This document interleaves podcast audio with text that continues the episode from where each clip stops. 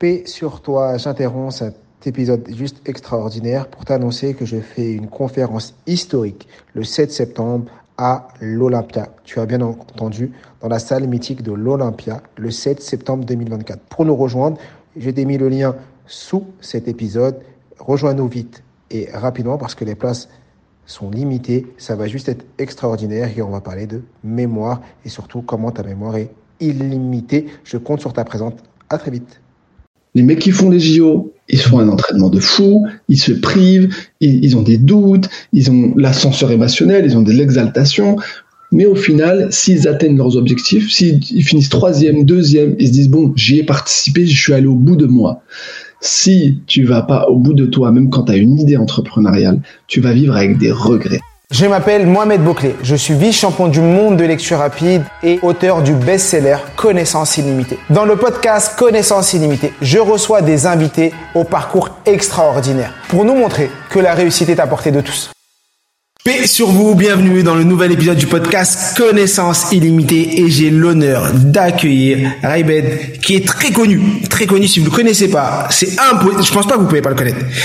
Déjà c'est la star de LinkedIn. Sur LinkedIn, vous voyez, vous voyez ses posts passer tous les jours. C'est une star de la télé, c'est une star euh, au niveau politique bientôt et il est euh, il a rencontré euh, Emmanuel Macron, il a même mis des coups de pression. Non, on va pas dire ça parce que sinon si on reprend ce passage et qu'on le met dans d'autres contextes, ça pourrait, ça peut nous retomber dessus. Mais voilà, une grande star. il est également l'auteur avec sa femme Fatia du livre On lâche rien, euh, qui s'appelle La méthode Pape. Et puis on va beaucoup parler de ce livre. Je vous le montre, mais je mettrai bien sûr le lien sous euh, la vidéo et également sous les, les épisodes de podcast sur toutes les plateformes pour que vous puissiez vous le fournir parce que le livre est incroyable. Il a, il, il donne plein de tips et surtout, il est dans notre état d'esprit d'illimité où on lâche rien. Comment tu vas, euh, Merci Mohamed. Franchement, c'est un honneur. C'est tout l'honneur est pour moi.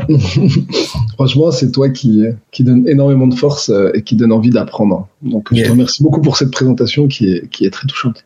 Avec plaisir, c'est exactement. À chaque fois que j'ouvre LinkedIn, je te vois, je vois tes posts, je vois ton énergie. Je dis mais il est trop, il est trop loin euh, euh, pour moi.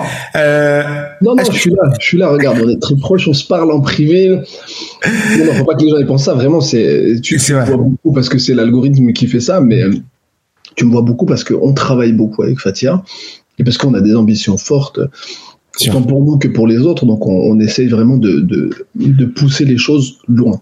Wow, bravo. Est-ce que tu peux te présenter toi avec tes mots? Parce que moi je t'ai présenté à ma manière, mais je pense que tu auras une, une, présentation un peu plus exhaustive. Ok, bah écoute, alors moi je m'appelle Tari Raibed.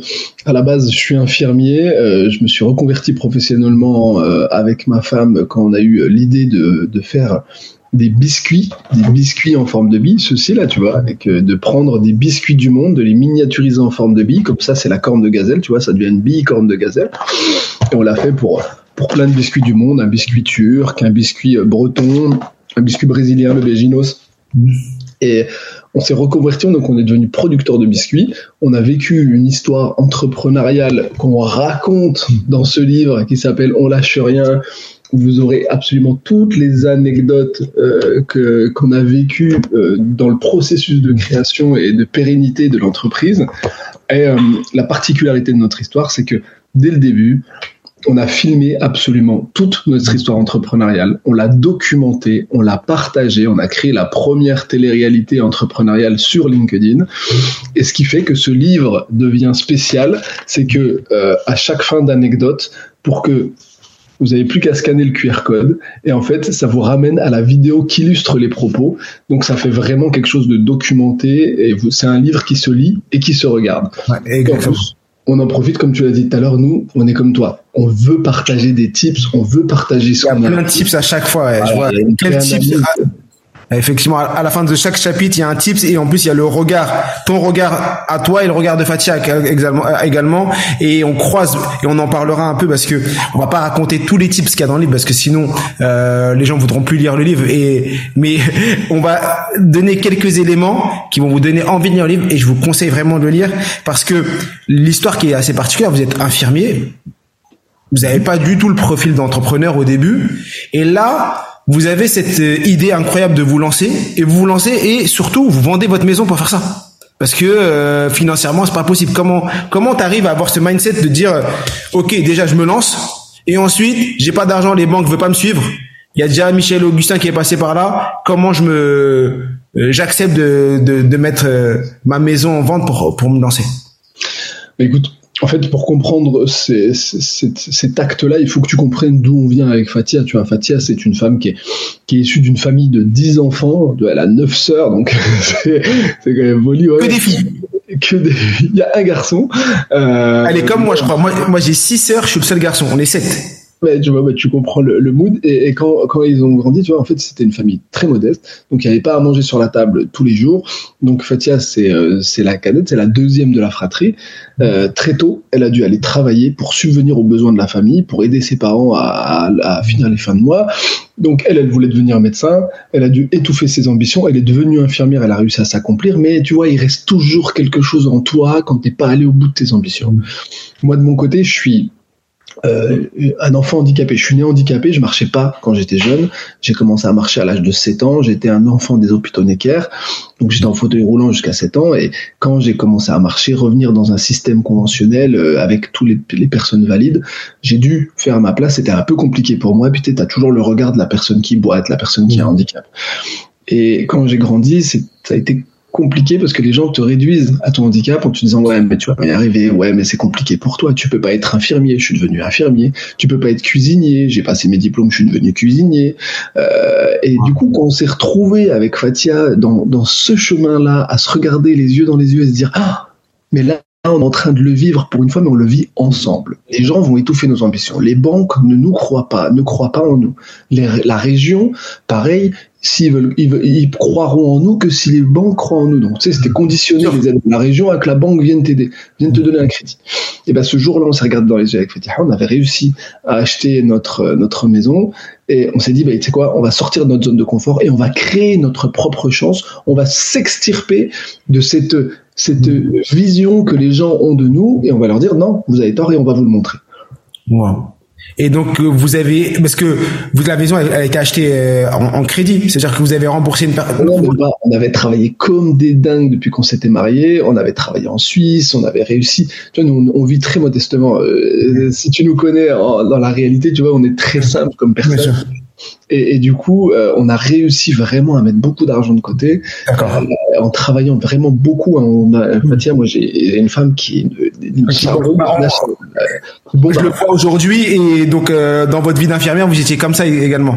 On était comme ça et du coup, on a réussi à acheter notre première maison et ça a été un accomplissement pour nous, tu vois. Bien sûr. Et, et du coup, c'était même une sécurité. Tu sais, mes parents, quand je leur ai dit, ah, on a acheté une maison, j'ai un CDI, tu sais, c'est la vie de mes parents, ils étaient tous sécurisés.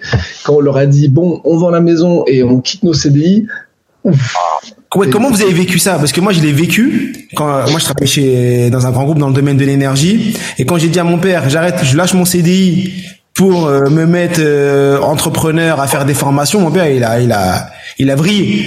Comme tu as dit, on a les mêmes parents alors. Euh, famille d'ouvriers, euh, sept enfants. Euh, tu sais, il a, mon père était maçon, ma mère elle a jamais travaillé. Donc pour lui c'est la sécurité d'emploi. Mon fils il est ingénieur, c'est bon, il gagne bien sa vie. Là je lui dis je vais tout arrêter pour me mettre dans l'entrepreneuriat. Comment tes parents et vos parents et votre entourage ont vécu ça Écoute, ça a été très compliqué au début parce que nos parents ne voulaient pas, ne voulaient pas qu'on le fasse, donc on n'avait pas leur soutien. Euh, tu vois, c'est avec beaucoup de freins. Nos frères et sœurs aussi, tu vois, comme tu l'as dit, dans leur schéma de pensée, ils sont vraiment dans un dans, dans un axe en se disant attends, la maison c'est un accomplissement, le CDI c'est un autre accomplissement, tu peux pas quitter ça. Euh, surtout pour quelque chose d'inconnu. Donc au début, on avait leur soutien de cœur, mais leur soutien logique, tu vois, leur soutien de la raison n'était pas là. Donc ça a été compliqué.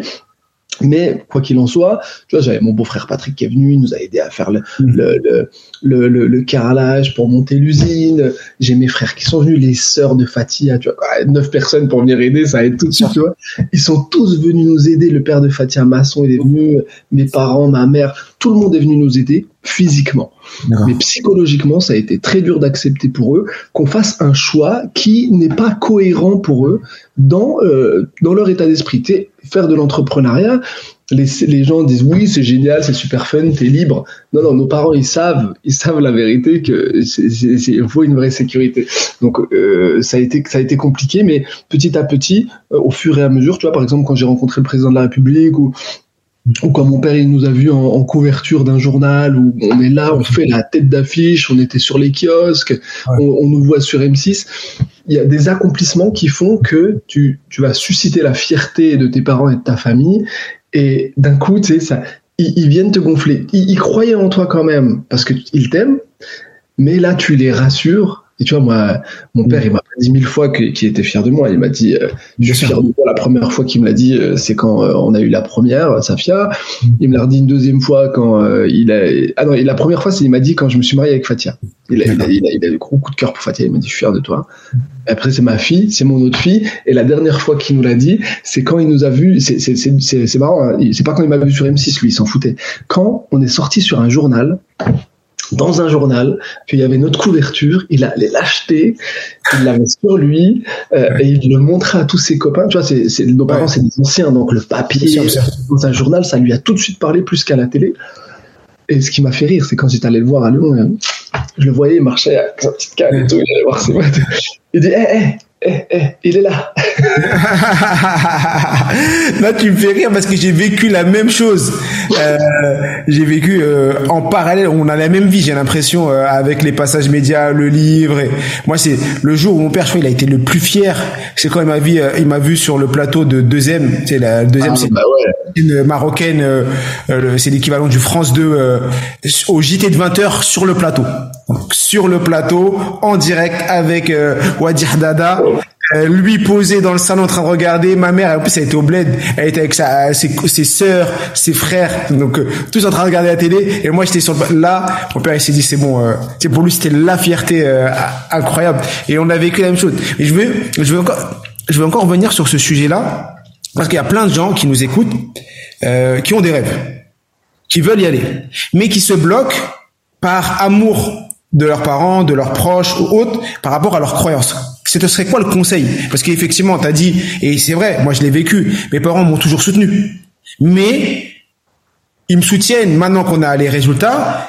Physiquement, ils vont être là, ils vont, si tu as besoin, ils vont être là, mais mentalement, les remarques, les phrases, les pics, non, mais t'es sûr, moi, euh, euh, j'ai un handicap également, mais qui est pas visible. J'ai du diabète depuis que j'ai 10 ans. Donc euh, quand tu dis euh, et donc mon père il me disait mais toi t'es diabétique, t'es pas comme, tu sais ils ont leur croyance de, t'es peut-être que toi tu l'as vécu avec ton handicap, mais tu sais toi physiquement t'es pas comme les autres, tu peux pas tenir la difficulté. Ils te sortent des croyances, ils te sortent des, ils font des résultats, des ils réfléchissent à leur manière et ils font des déductions et pour te venir te convaincre de dire non, faut pas le faire parce qu'ils ont peur pour toi. Qu'est-ce que tu dirais à une personne qui vit ça aujourd'hui Et ce serait quoi les mots que tu lui donnerais, dirais pour que euh, pour le pousser à aller dans l'action?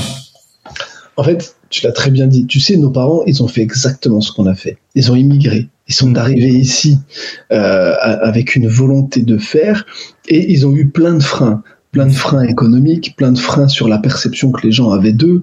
Donc ils auraient pu baisser les bras. Mais ils avaient un combat, ils devaient s'élever socialement pour nous donner une chance à nous que eux n'ont pas. Hmm. On vit exactement le même schéma. On est, nous, euh, on a déjà cette génération qui s'est battue pour nous. On doit encore pousser le bouchon, le bouchon encore plus loin parce que tu vois, beaucoup de gens parlent d'un plafond de verre, d'une difficulté à atteindre certains sommets. Il y en a qui ont pété le plafond de verre, qui sont en train d'inspirer nos enfants. Tu vois, nos enfants qui sont issus d'immigration, qui, qui, qui, qui, sont de la deuxième, troisième, quatrième génération, se dire mais non, il n'y a plus du tout de limite. Maintenant, on peut tous aller plus loin, mais on doit montrer la voie. Et aller dans une voie qui n'est pas encore explorée, c'est comme si tu vas dans un chemin en forêt qui n'a pas été encore nettoyé pour que tu puisses traverser. Si tu ne fais pas toi cet effort pour aller tracer ce chemin-là, un autre le fera. Mais est-ce qu'est-ce que tu as envie de te dire quand tu vas regarder en arrière dans quelques années à tes enfants, à toi-même, te dire mais ok, je l'ai fait. Mm. Et ça, c'est comme si tu voulais aller faire les JO. Les mecs qui font les JO, ils font un entraînement de fou, ils se privent, ils, ont des doutes, ils ont l'ascenseur émotionnel, ils ont de l'exaltation. Mais au final, s'ils atteignent leurs objectifs, s'ils finissent troisième, deuxième, ils se disent bon, j'y ai participé, je suis allé au bout de moi. Si tu vas pas au bout de toi, même quand tu as une idée entrepreneuriale, tu vas vivre avec des regrets. Et c'est la pire des choses selon moi, c'est de vivre avec des regrets. Tu peux vivre avec de la déception. T'es déçu parce que t'es pas allé au bout, t'es déçu parce que lui t'a trahi et c'est pas allé jusqu'au bout. Ça, c'est pas un problème. Par contre, vivre avec des regrets, ça veut dire que tu ne peux plus faire quelque chose que tu aurais pu faire. Et ben c'est comme ça qu'on a été animé et c'est comme ça que j'essaie de pousser les autres à se dire t'as une idée, c'est quoi? Fais-le. Aujourd'hui, tu as plein d'exemples. Tu as toi, des exemples comme toi, Mohamed. Tu as des exemples de réussite euh, entrepreneuriale ou, ou de business qui sont absolument incroyables. Ça doit être inspirant pour toi. Tu existes des outils. Tu regardes, moi, je te dis, ça, c'est un outil. Le livre, Ils disent que moi, ça, c'est pas Moi, je gagne quasiment rien là-dessus. Mais par contre, c'est toi-même tu sais hein, dans les ah, je sais tu gagnes 10% donc c'est quoi sur un livre. En plus qui, qui est vendu qui même pas le prix quand tu fais un livre tu le fais pas pour gagner de l'argent. Tu le fais parce que tu veux transmettre quelque chose. Et nous il y a eu tellement de gens qui venaient nous demander des conseils qui nous demandaient, des choses qui voulaient qu'on leur donne nos techniques. Qu'est-ce qu'on a fait exactement pour arriver là? Qu'on s'est dit on va tout transcrire, on va prendre le temps de leur écrire, leur donner des conseils, des tips, et que ceux qui n'ont pas cette flamme du début de se dire j'ai peur de déclencher parce que j'ai peur de, l'inconnu. Va, va avec ça. Tiens, lis ça. Déjà, ça va te donner envie, ça va te donner des techniques. Et aujourd'hui, il existe plein de choses, plein de choses pour t'aider à minimiser les risques. T'as Pôle Emploi qui va te, mettre un système où, ils vont te garder tes, tes indemnités. T'as l'intrapreneuriat, ça veut dire que t'es dans ton entreprise et que tu fais un deal avec ton avec ton, entre, ton, ton, ton patron et que tu lui dis écoute, je vais créer ma boîte en parallèle que je travaille ici. Puis il touche des indemnités, tout ça franchement, on est dans un pays où, en vrai, si tu as, un doute et que tu n'arrives pas à en déclencher, c'est que tu n'es pas fait pour ça. Mais y a une Vraiment, je te mets une dernière nuance et toi, tu sais de quoi je vais parler. Si tu fais ce choix-là, de rentrer dans le chemin de l'entrepreneuriat, c'est quelque chose que tu vas devoir assumer parce que c'est compliqué, ça prend énormément d'énergie, ça perturbe tout ton équilibre familial parce que tu passes beaucoup de temps à travailler, ça, parce que c'est pas la, la, même chose que salarié. Euh, même si salarié, ça prend de l'énergie, mais tu peux faire des coupures. Là, si tu ne travailles pas, l'entreprise n'avance pas. Tu vois, et tu es tout constamment dessus. Donc, il faut comprendre que ça va perturber vraiment tout ton quotidien, toute ta vie, jusqu'à un certain moment, jusqu'à que tu réussisses, mais ça va te demander de donner une énergie folle. Donc, c'est vraiment un choix que tu dois assumer. Je, je, suis entièrement d'accord. Il y a un point qui te caractérise en tant qu'entrepreneur. Si moi quelqu'un me disait mais euh, euh pour toi qu'est-ce qui le caractérise? Moi je dirais l'audace. Ça c'est un point du moins c'est ma perception extérieure. C'est euh, euh t'as une audace incroyable. Euh, dis, euh, comment t'as rencontré le président, comment t'as levé les fonds les premières fois, comment t'as connu tes premiers investisseurs? Et plein de choses. Tu vois, bah, tu as fait plein de choses. Comment tu as travaillé cette audace? Comment comment ça se travaille et comment tu l'as eu? Ça se travaille déjà parce qu'il faut pas avoir peur de l'échec. Euh, faut pas avoir peur de se relever quand tu tombes. Il faut te dire que toutes les réussites que tu vois, ça n'a pas été euh, direct. Hein. Bien sûr. Je me suis mangé. Il y a des, des fois des pitchs que j'ai pas gérés. J'ai été nul à chier, tu vois, vraiment. Donc du on coup, dans qui veut être mon associé. Et en plus, c'est que dans le montage qu'ils font, ils font exprès. Euh, ils te voient, tu parles et d'un coup tu bugs. Ils font, ils te voient que tu bugs et après ta fille, Fatia reprend le, le lead. Ils font, tu sais, ils jouent le montage euh, parce que c'est. Tu vois, cet extrait-là, il est caractéristique de notre vie. Hmm. on est deux. Ça, ça m'a donné une force énorme. Moi, tu sais, ma femme, elle m'inspire énormément, elle me charge énormément en énergie, mais c'est surtout que c'est mon premier conseil, tu vois. C'est ma femme, c'est ma confidente, c'est mon ami, mais c'est aussi quelqu'un vers qui je vais aller discuter, je vais lui parler de mes doutes et qui va savoir les accueillir et me donner des conseils pour me pousser vers le haut. Ça, c'est déjà la première chose. La deuxième chose, c'est que je me suis planté plein de fois et franchement, au lieu de me dire, ouais, je me suis planté, je me dis, vas-y, c'est pas grave, j'y retourne. J'y retourne parce que je me dis, de toute façon, euh, si je le fais pas, je vais regretter. Et moi, je veux pas vivre avec des regrets. La dernière chose, c'est que, tu vois, l'audace dont je fais preuve, j'en fais preuve au niveau des gens parce que je considère les gens d'égal à égal. Pour moi, même si c'est un grand patron qui gagne des milliards, ça reste un être humain, comme moi. Et il suffit juste de le respecter, comme je respecte tous les êtres humains. Et il suffit aussi d'avoir la première accroche. Et les premières accroches, j'arrive moi à travailler ça parce que je me renseigne sur les gens. Tu vois, comme nos parents ils nous disaient, vas-y, je vais enquêter. Oui, mais, c'est pareil, on enquête. Moi, j'aime beaucoup me renseigner sur les gens. Je ne viens jamais vers quelqu'un que je, que je ne connais pas. Ou si je le découvre, bah, je le découvre. Et j'ai, j'ai cette capacité, si tu veux, à aller au plus profond des gens parce que déjà à la base, je suis infirmier, mais je suis infirmier en psychiatrie et je suis infirmier spécialisé en analyse comportementale où moi, j'aime, j'aime la psyché des gens. J'aime comprendre les gens, pourquoi ils font les choses, comment ils les ont faites et comment ils sont arrivés là. Et si tu veux toute cette audace, elle fait partie du comportement, mais elle fait aussi partie du mindset. Tu vois, on a osé vendre notre maison. On a osé aller dans le biscuit industriel alors qu'on n'y connaissait rien. On a osé aller déclencher des, politiques pour accélérer nos, démarches. Mais aujourd'hui, tu vois, on a osé euh, grandir en tant qu'entrepreneur et avoir plus de compétences. Et on a osé lancer une nouvelle boîte en intelligence artificielle, euh, une agence qui s'appelle Miyakito. On a osé lancer parce que euh, comme on a aimé les médias et qu'on a aimé ce qu'on faisait, on, on s'est dit, bah, tu sais quoi, on va oser lancer une boîte de production en audio et visuel. Et aujourd'hui, on développe déjà des programmes qui vont être diffusés euh, dès la rentrée. Donc, euh, c'est, c'est que, en fait, on se met pas de limite. On se dit, pourquoi pas? Et c'est ça, c'est le mindset, c'est toujours dire pourquoi pas. J'y vais, euh, pourquoi pas. Est-ce que tu as, une anecdote d'un moment ou d'un truc que tu as fait où tu as énormément d'audace, tu te dis waouh, qu'est-ce que je viens de faire et qui a payé, ou même qui a pas payé, mais une anecdote que tu peux donner pour que les gens, parce qu'il y en a qui vont découvrir toutes ces anecdotes dans ton livre, et pour leur montrer l'état d'esprit que, que, que tu as et que vous avez avec Fatia. Ok. La toute première qui a été euh, game changer, euh, qui a été. Attends, il y a mes enfants. la première qui a été game changer pour nous, tu vois, c'est celle de, de Anthony Bourbon. Quand je devais lever, lever de l'argent et que je ne connaissais aucun réseau, que Papépi allait très mal à cause du Covid. on a saisi notre chance où j'ai eu Anthony Bourbon au téléphone, je l'ai appelé et puis il m'a tout de suite répondu. Mais sa première question, il m'a demandé si j'étais chronopost. Je lui ai dit oui, je suis chronopost. Et derrière, bah, il m'a donné son adresse et euh, je suis allé lui livrer un colis qui n'était pas le sien. Et ça a fait qu'on a fait une levée de fonds en 15 minutes où on a, eu, on a récupéré 300 000 euros. Tu vois?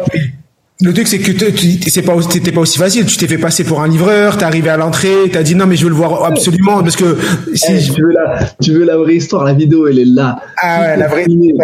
Va la voir là, elle est là. Eh, je veux vraiment l'avoir en, en, totalité? Après, je pourrais te raconter euh, comment je me suis incrusté à l'Élysée pour aller parler au président de la République pour qu'il m'accélère un dossier qui était en train de, de traîner. J'avais besoin d'industrialiser euh, mes lignes de production. Je ouais, comment, comment je me suis retrouvé dans 2500 stations-service parce que j'ai fait un pitch à Patrick Pouyanné de Total Energy et que derrière il m'a ouvert. Euh, tous les on va s'arrêter sur ce pitch. On va on va s'arrêter sur sur celui-ci. Vas-y. Comment, comment on rencontre, comment on rencontre le, le, le, boss de Total et qu'on arrive à lui pitcher euh, pour qu'il accepte de, de te mettre dans 2500 points de vente? Ok. Alors, je suis au salon Vivatech.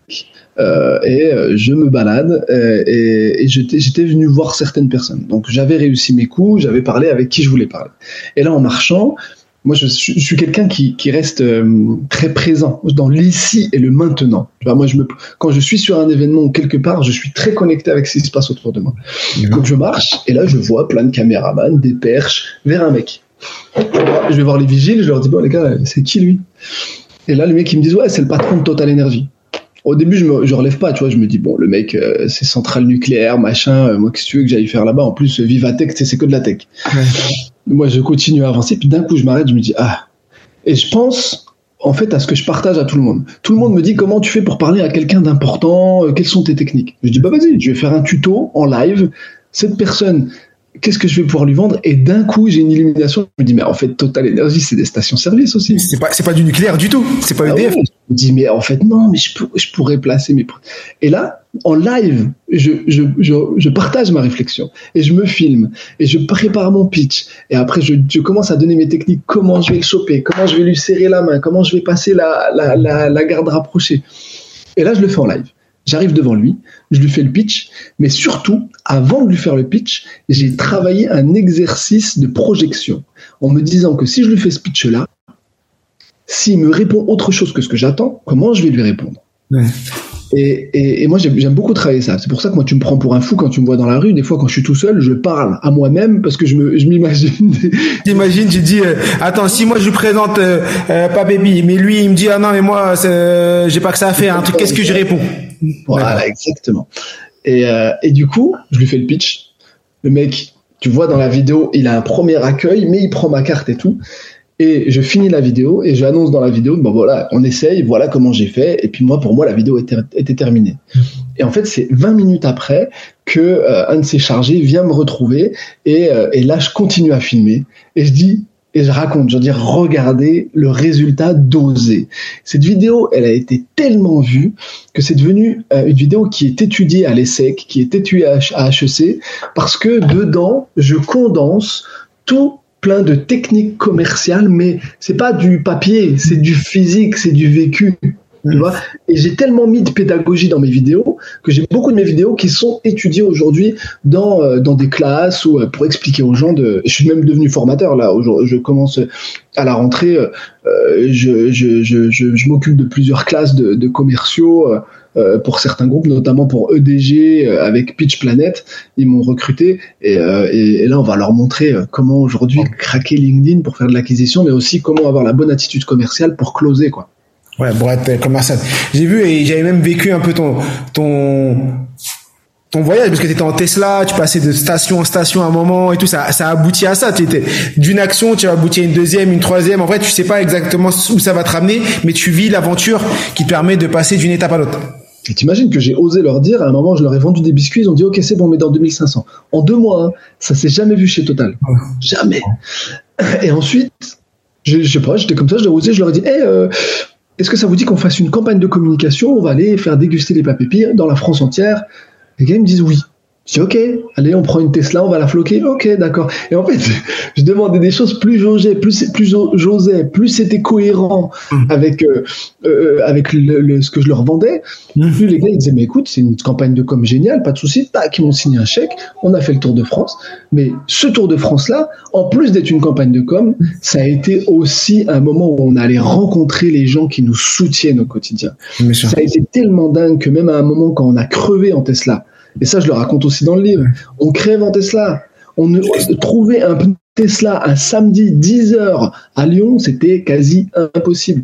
Et quand on l'a posté sur les réseaux et qu'on a raconté ce qu'on vivait au moment T, hmm. les gens sont revenus, nous ont aidés à trouver les pneus. Il y a un mec, il est venu en voiture, il nous a, il nous a, il nous a ramené euh, aller chercher le pneu. Les garages étaient fermés. Il y en a un, sa femme, elle lui a dit ouvre, aide-les. Il a ouvert son garage, il nous a changé le pneu.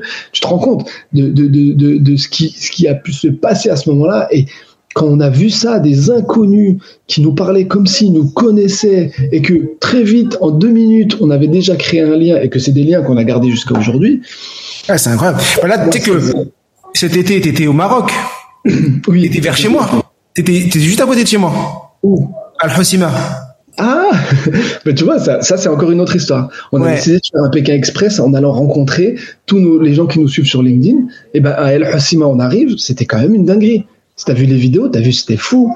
Qu'on se retrouve en même pas une demi-heure, on avait mis les pieds euh, sur le sur le territoire. On se retrouvait sur un yacht à aller euh, chercher du poisson vers les pêcheurs en pleine mer, euh, à se retrouver dans des usines à les visiter. Non mais et de, de travailler, on a travaillé aussi à Al Hassima.